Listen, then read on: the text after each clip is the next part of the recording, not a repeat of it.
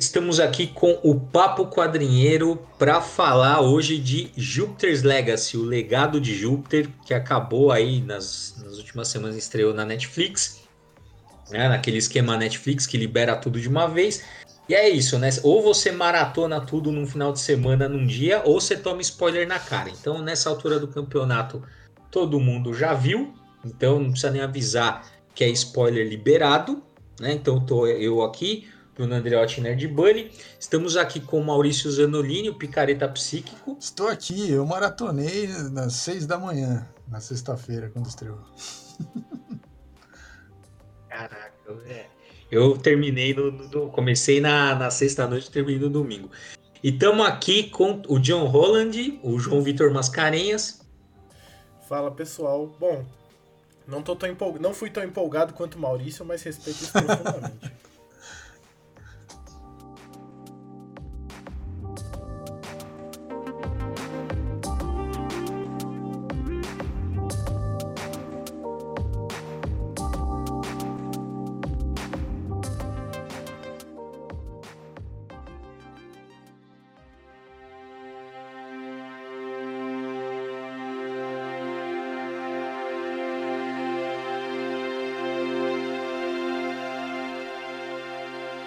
aí, galera. A gente viu então aí o legado de Júpiter, tem quadrinhos que a gente leu também os quadrinhos.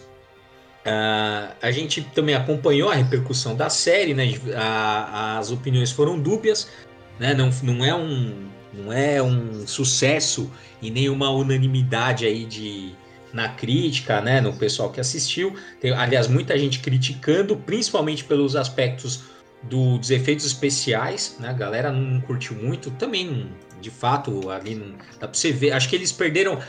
É, bom, a gente já vai falar do problema da ilha já já, mas acho que eles concentraram muito efeito especial em algumas coisas que podiam ter melhorado em outras, principalmente naquela barba do tópico, que pelo amor de Deus, mano, que porra que era aquilo. Ainda bem que você percebeu, Bruno, porque eu vi as imagens da série e alguma coisa não se encaixava no meu cérebro. Aí o Bruno percebeu e comentou isso, agora faz sentido pra mim. O problema era a barba. O problema era a barba. Não, oh, eles contrataram a Televisa para fazer a maquiagem lá. Era, era nível chave do negócio. Era nível chave, estava muito zoado. Não, mas... Igual aquelas novelas novela mexicana que assim, ah, passam-se 30 anos, aí o cara tem uma mecha branca assim. Não, mas eles não envelhecem, eu acho porra. Justo.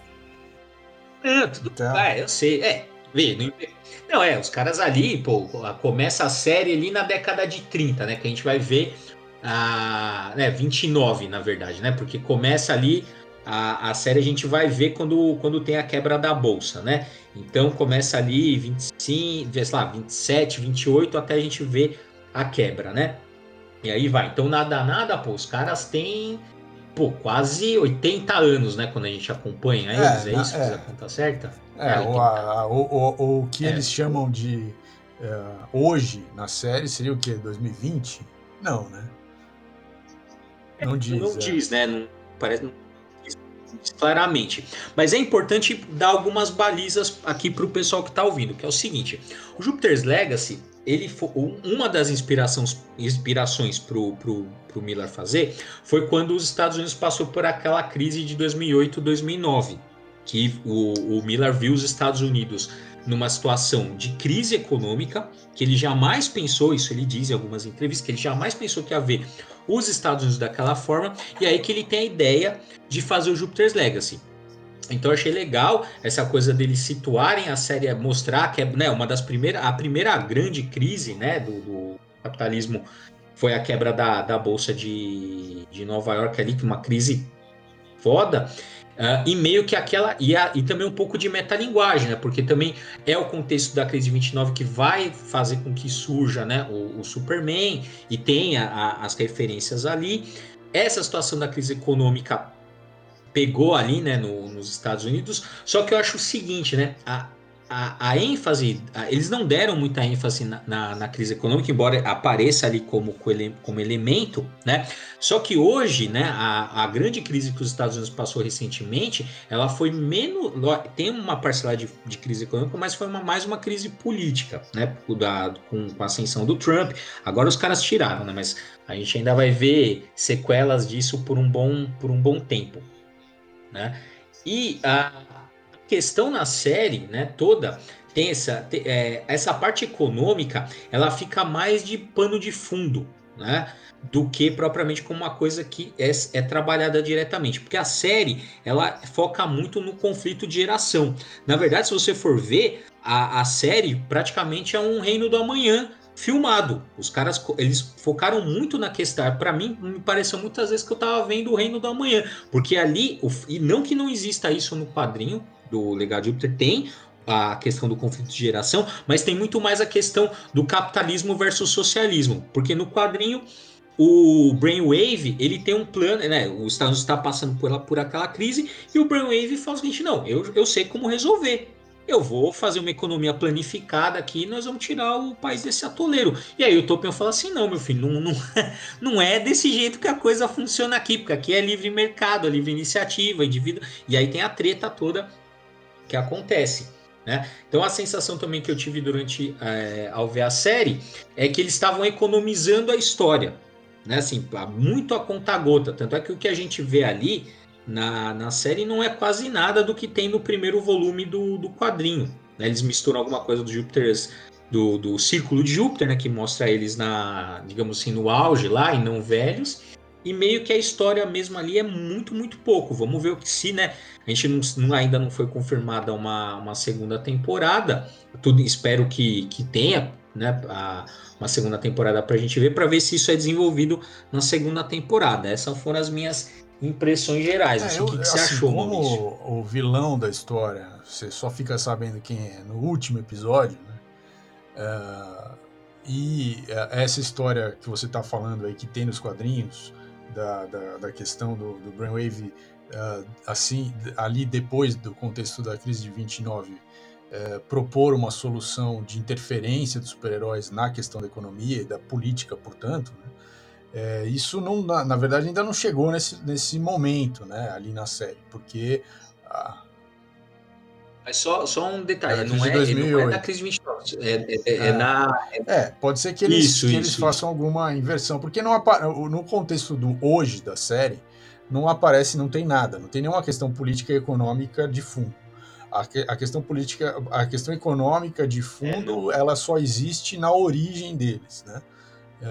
então tem a história do pai, do cara lá, que, deles, né, dos irmãos, que, que se mata por causa da, da crise de 29 e tal, então e você, você termina a série sabendo como que eles conseguiram aqueles poderes.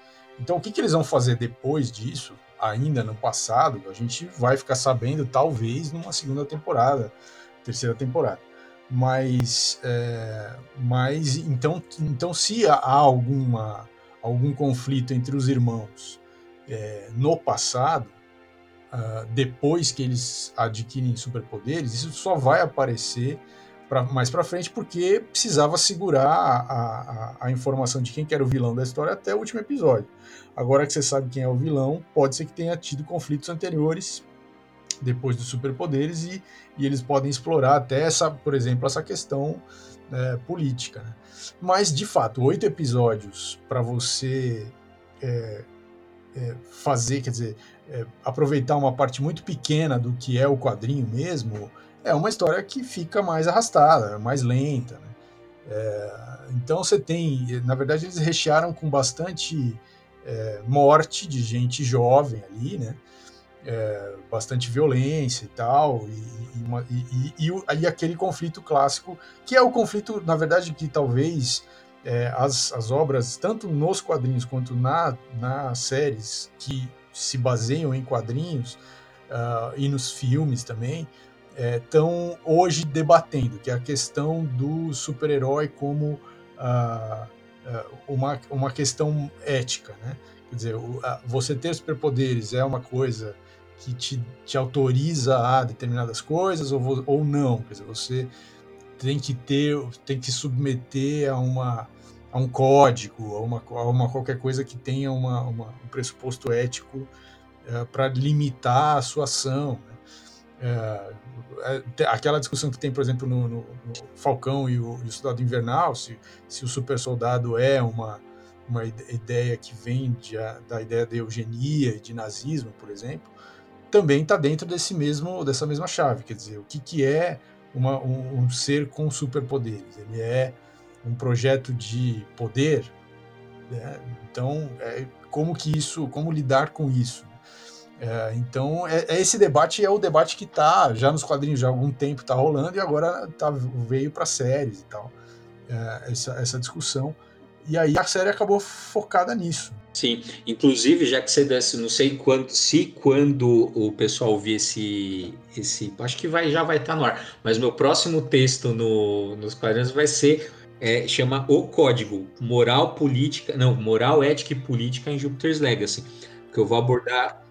Não, vou abordar justamente isso, porque é legal, e aí já vou dar a prévia do texto, vai lá depois no quadrinhos.com e procura, que aí já vai estar tá lá, que é o seguinte: é, ele fala, o código não é só um código moral, ele fala isso, é o, é o método de checks and balances. Pô, quando ele fala isso, e a accountability, isso. ele usa esses termos para se referir ao código, é. né? Ou seja, não é só um código moral. Checks and balances é freios e contrapesos. É baseado nessa ideia de freios e de freios e contrapesos que toda a noção de democracia americana está baseada. Você tem que sempre. O poder limita o poder, que é bem aquela coisa do Montesquieu, do poder limitar o poder. Mas isso nos Estados Unidos tem um peso muito grande.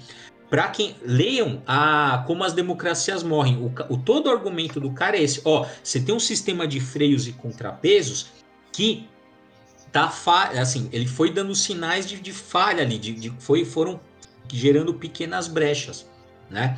Igual o pessoal fala assim, ah, o colégio eleitoral. Eu lembro, né, quando, quando o, o, o Bush, né, foi, foi eleito, a, o pessoal, ah, não, porque estão dando um golpe de Estado, porque a maioria do, do povo, né, porque eu voto por cabeça. Uh, não lembro, quem que concorreu com o Bush? Agora não vou lembrar. Al Gore, era o Al Gore. Ah, porque a galera, ah, né, o pessoal votou no Al Gore. Cara, Aquilo ali é, é essa ideia de freios, freios e contrapesos. Por quê? Porque contra a multidão, né, contra aquela maioria, né, você qual que é o qual que é o freio? O freio, qual que é o freio e contrapeso da maioria? É o colégio eleitoral e vice-versa, né? É, eles, eles têm isso é, é, estabelecido, esse conceito implantado é, de forma concreta em várias instâncias, né? É, então você sempre tem uma. uma a, a, quem vigia o vigilante, né? Quase isso, assim, um pouco. Sim. É, então, essa é uma lógica muito norte-americana de entender o que, que é a democracia. É, os, as outras democracias no mundo não têm essa, essa. Por isso que eles se, eles, eles se enxergam como o país da lei e da ordem. É.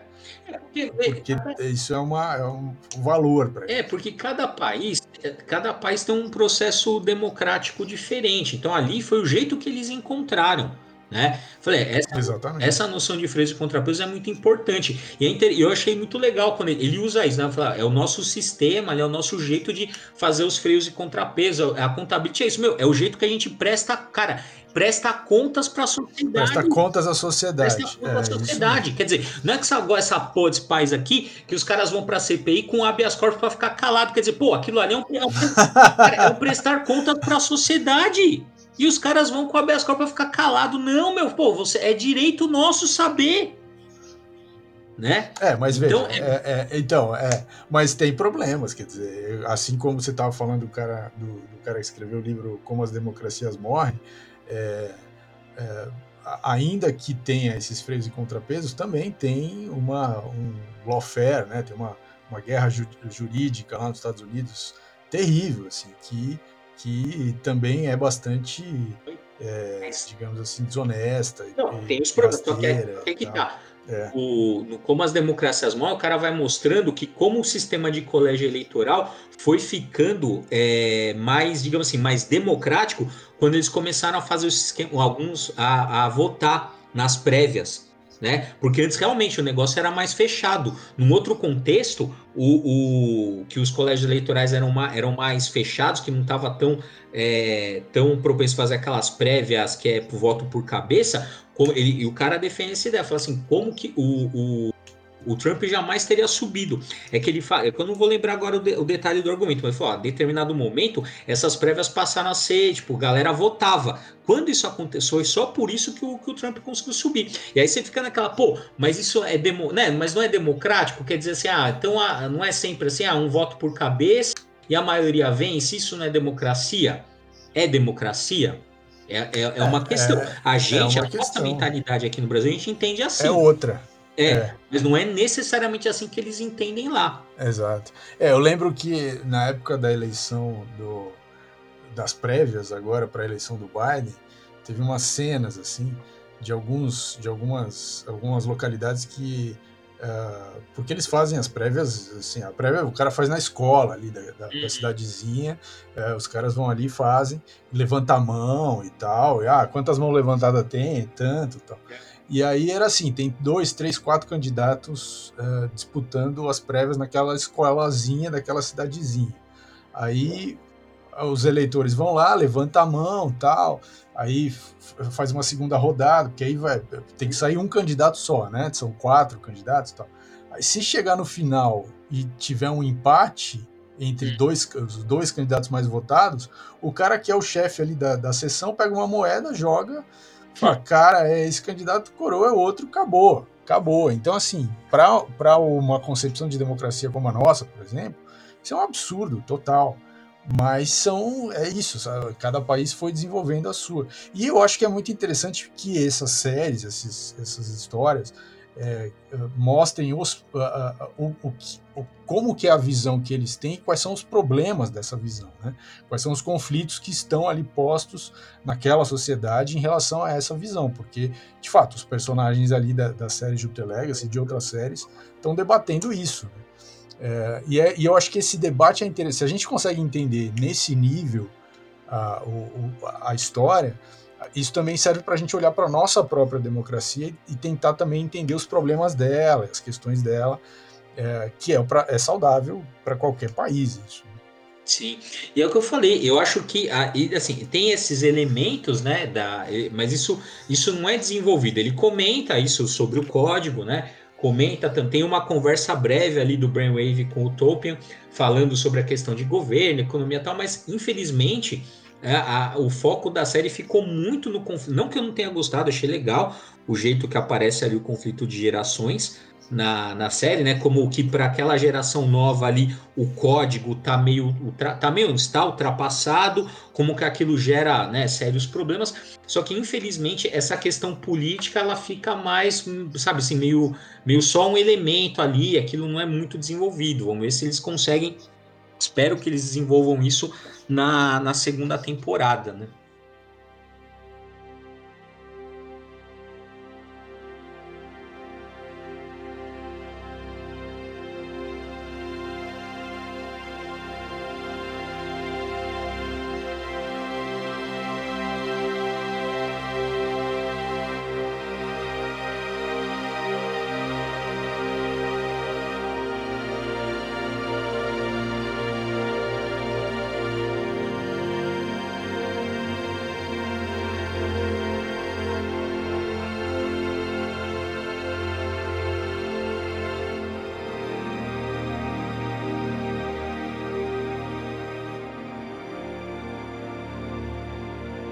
Problemas da série.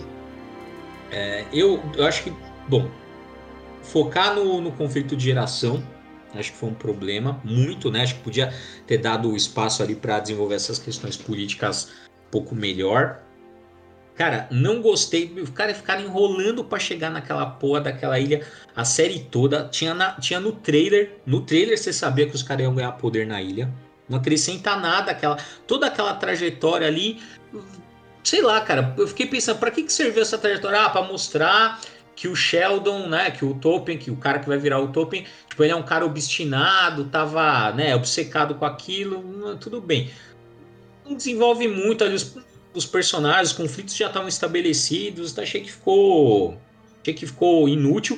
Achei que foi, aí muita grana foi gasta para fazer aquela ilha que podia ter sido gasta 5 Cinco segundos de ilha você melhorava aquela barba do Tolkien, mano. Não dava, cara. Isso realmente incomoda. Pô, não dá, cara. Essa tinha que melhorar. Ah, e eu também acho que eles, eles muitas vezes eles tiraram, assim, tinha que desenvolver melhor o, o, conflito principal, que é aquela história do Black Star ali, o que, que tá acontecendo. Ficou muito solto. Acho que a galera, é, talvez é. a gente, por, por ler o quadrinho, a gente embarcou melhor na história, porque a gente já conhecia o Tolkien, já conhecia o Brainwave e tal. Então talvez a gente embarque melhor na história, porque a gente já conhece os personagens. Mas imagina alguém que não tenha, não conhece aqueles caras. Pô, por que, que é importante o conflito que o Tolkien tem com a Chloe? Pô, uhum. não sei, eu não conheço esses caras. Né?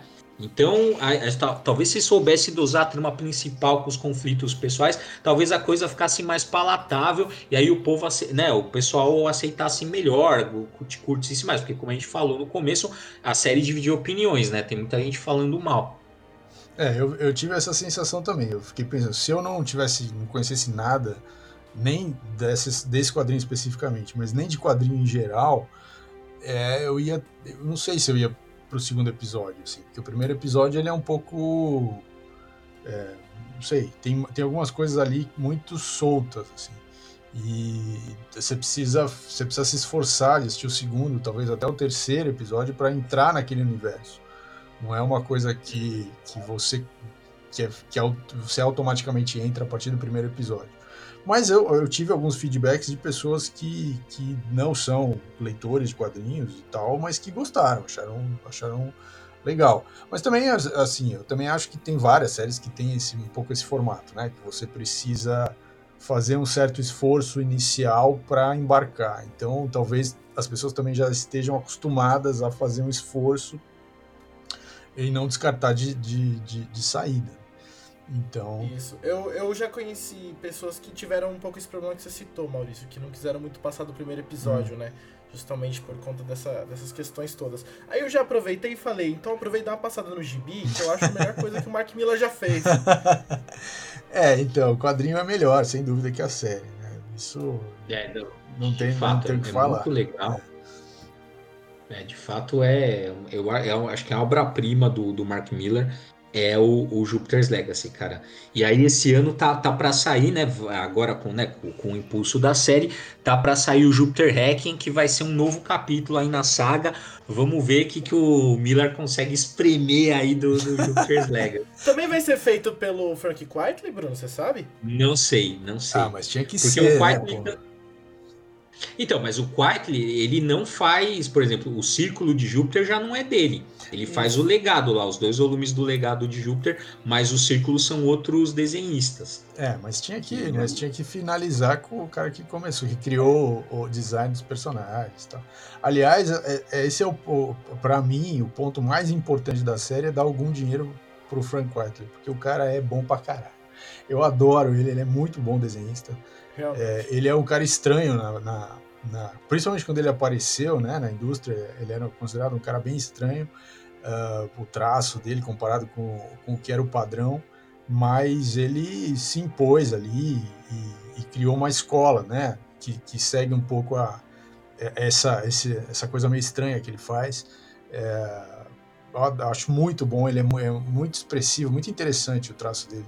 E uh, com certeza ele ganhou algum dinheiro com a série, né? Porque ele é co-autor, afinal de contas ele criou a imagem dos personagens que né? A série, aliás, a série é bem fiel aos, aos, uh, ao, ao layout dos personagens e todo, e todo o layout do quadrinho mesmo. Isso eu gostei bastante, eu achei que a produção né, tem pontos positivos aí. Mas o dinheiro que ele. Ponto positivo para a Televisa que fez os pra efeitos. Televisa, especialista. Mas, o, mas o, a grana que o Frank White ganhou para mim é o, é, é o ponto mais alto dessa série. Eu, eu gosto da, da arte do, do Frank Whiteley de fato, assim, quando a primeira vez que você vai olhar, é um, causa um estranhamento, porque não é aquela coisa plástica, né, do, dos super-heróis e tal, que a gente está habituado. E mas aí quem, quem que fez a gente se habituar? O Grant Morrison, né? Pô, o cara fez o cara desenhar, né? Chamou o Quitely para desenhar os 12 volumes do All-Star Superman, é. e depois que você lê 12 volumes do All-Star Superman, você fala assim, porra, esse cara é foda, pode desenhar super-herói que é foda. Não, mas ele já tinha feito, ele já tinha feito os X-Men com, com o Grant Morrison também. É, ele... é, tem aquele Witchery, né, que é um pouco mais é, experimental, é. mas ainda... É, ele fez muita coisa com o Grant Morrison, né, e, e realmente, assim, é, é muito bom, realmente é, é é, é, é, bem característico mesmo, assim. Eu, eu quando vejo um quadrinho que tem, que é do Frank Whiteley, eu, eu, em geral eu pego para ver, independente de quem que escreveu, quem que é o personagem e tal, porque eu realmente gosto dele. É, de fato, ele já tinha, mas tipo, vou te falar que eu não, durante a fase lá do X-Men, não, não me convenceu, ainda ficava, mas é que é isso, é, é, que o Superman é muito icônico, aí depois daquela, eu falei, pô, aí, é, porque, bom, o All-Star Superman é muito bom, né? É. Uh, então, acho que ali foi uma referência. Tanto é que depois, pô, ele fez o Batman e Robin, uhum. né? Com o, na fase que é o, o Dick Grayson e o Damian, né? O Batman e Robin ali com, o Grant Morrison também, né? Que, que aí também já está consolidado. E, bom, entre outras coisas, o, o Jupiter's Legacy, que é muito bom.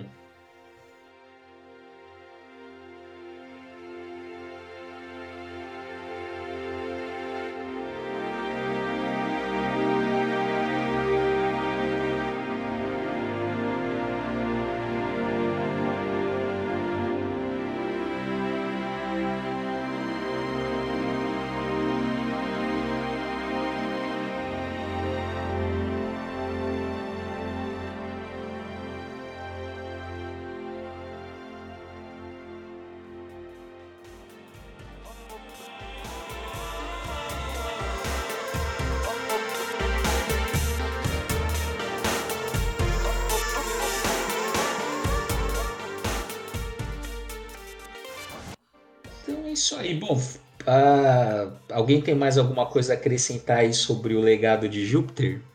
Ah, agora é só esperar a segunda temporada. A gente, quando tiver a segunda temporada, a gente faz outro programa. Assim. É. Exatamente. Ah, lembrei agora um detalhe que um amigo meu me perguntou que ele ficou curioso para assim, por que legado de Júpiter? Né? Por que, que a série chama o legado de Júpiter? Então, essa é a minha interpretação. Por que, que chama, que tem também no texto que eu já tinha escrito no blog faz um tempo, que é o seguinte, é, é muito comum é, você comparar o Império Americano com o Império Romano. Né? E aí o a, ele chama de o legado de Júpiter, porque é isso, Júpiter é o Zeus, né, o equivalente a Zeus na, na mitologia romana, e é isso, é o legado dos Estados Unidos. Qual é o legado daquele império, que é o legado do Utopian também, mas é o legado do Império Americano que está em xeque naquele momento de crise econômica lá que a gente estava resgatando, que foi a inspiração pro, pro Miller fazer a, a HQ. Então, por isso, né, legado de Júpiter. Isso tem embasamento na entrevista do, de algumas entrevistas do, do Miller, mas é assim que eu vejo e para mim faz todo sentido. Ou, ou é porque o, os caras receberam os superpoderes de extraterrestres que vieram de Júpiter, mas isso é... eu, eu, falei, eu falei pro é, porque a ilha, na verdade, quem tava na ilha eram os caras. Os, caras de, os caras de Júpiter, né? É, vai saber, né? É, a, a, gente, é, a, gente, cria uma história super uh, complexa e toda amarrada, com vários conceitos, e no fim não é nada disso. Né? No fim, Júpiter é o nome da ilha, né? É, Excelente. é muito mais justo. Muito bom. É isso aí. Esse foi o Papo Quadrieiro e até a próxima.